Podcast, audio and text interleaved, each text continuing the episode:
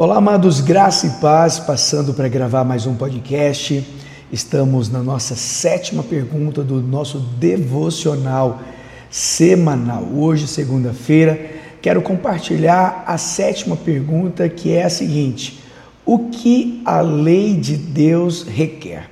Antes de começar a falar sobre esse tema, eu quero pedir que você compartilhe esse podcast, este devocional com o máximo de pessoas. Lembrando que esse podcast está sendo postado numa segunda-feira para que você tenha a semana toda para ler, para meditar em outros textos, até mesmo na própria palavra de Deus. Então vamos lá para este episódio.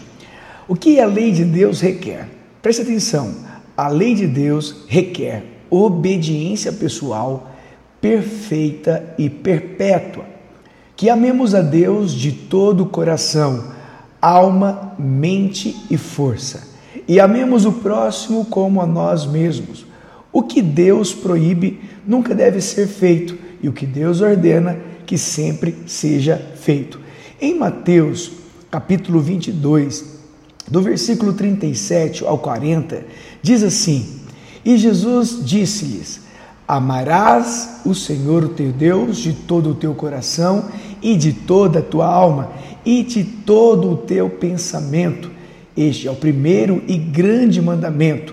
E o segundo, semelhante a este, é: amarás o teu próximo como a ti mesmo. Desses dois mandamentos dependem toda a lei e os profetas. John Wesley, comentando sobre o assunto, disse algo muito interessante. Ele disse assim, abre aspas, amar o Senhor Deus de todo o coração, mente, alma e força é o primeiro grande ramo da justiça cristã. Tereis prazer no Senhor vosso Deus, buscando e encontrando toda a felicidade nele. Ouvireis e cumprireis sua palavra. Meu filho, dá-me o teu coração, tendo entregue tua alma mais interior para ser sem rival, governada ali, poderás clamar na plenitude de teu coração. Eu te amarei, Senhor, minha força. O Senhor é minha rocha firme, meu Salvador, meu Deus em quem confio. O segundo mandamento, o segundo grande ramo da justiça cristã, está conectado estreita e indissociavelmente ao primeiro. Amarás teu próximo como a ti mesmo amor. Abrace com a mais tena, terna, boa vontade, o mais sincero e cordial afeto, os mais inflamados desejos de evitar ou remover todo o mal e trazer todo o bem possível. Teu próximo, não somente os amigos, parentes ou conhecidos, não apenas os que são virtuosos e que nos apreciam, que nos estendem ou devolvem bondade, mas toda pessoa, sem excluir aquelas que nunca vimos ou conhecemos pelo nome, sem excluir aquelas que sabemos ser más e ingratas ou que nos caluniam, até mesmo aquelas que devemos amar como a nós mesmos, com a mesma sede invariável por sua própria felicidade. Use o mesmo cuidado infatigável para protegê-las do que poderia entristecer ou ferir sua alma ou seu corpo. Isso é amor, fecha aspas. Também um dos comentaristas contemporâneos, Juan Chances, disse algo também muito interessante. Ele disse assim, abre aspas, quando se pergunta o que a lei de Deus requer, a resposta breve é obediência perfeita. Ora, isso soa desanimador, mas temos de entender o contexto no qual a lei foi dada. Foi dada em contexto de graça, da iniciativa salvadora de Deus, quando Deus resgatou Israel do Egito, trazendo-os até o Sinai e declarou: Se obedecerdes a minha voz e guardardes minha aliança, ele disse essencialmente: Serei vosso Deus e vós sereis meus filhos. O contexto da lei é a iniciativa salvadora de Deus. A obediência perfeita que a lei demanda é uma resposta à iniciativa salvadora de Deus, a dedicação de todo coração. O Antigo Testamento expressa da seguinte maneira: Amarás, pois, o Senhor teu Deus de todo o teu coração e de toda a tua alma e com todas as tuas forças. Deuteronômio capítulo 5, capítulo 6, versículo 5. O contexto da graça motiva uma resposta de dedicação de todo o coração ao Deus que salva. É uma resposta de fé, chamada amor. Esse amor flui também em amor ao próximo. Existe apenas um problema: não somos capazes de obedecer perfeitamente. Mas existem também as boas novas.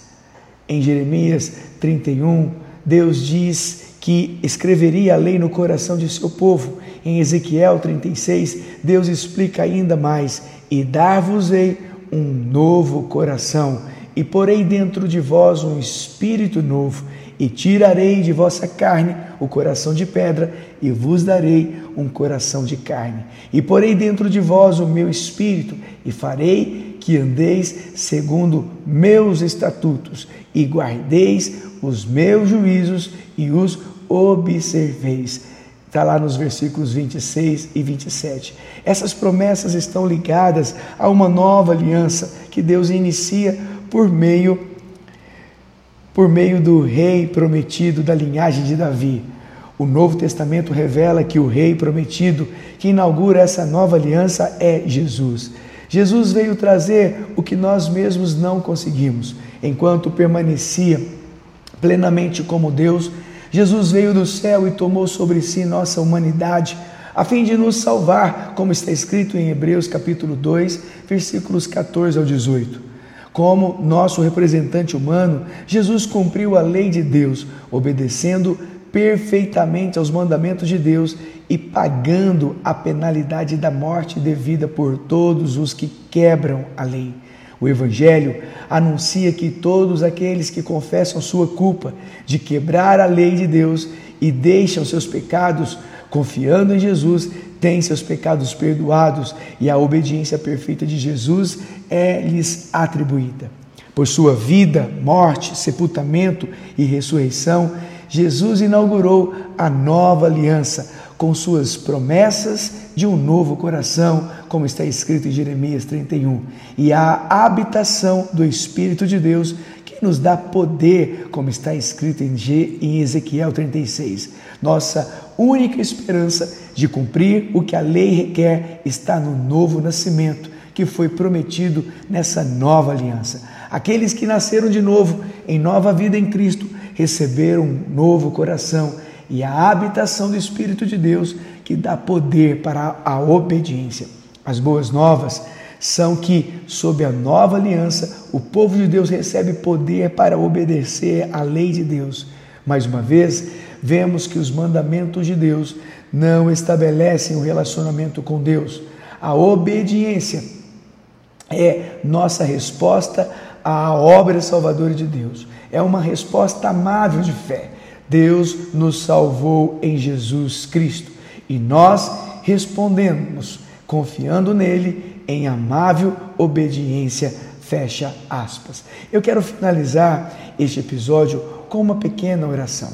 Diz assim: Grande doador da lei, tu tens falado uma perfeita lei e mereces perfeita obediência.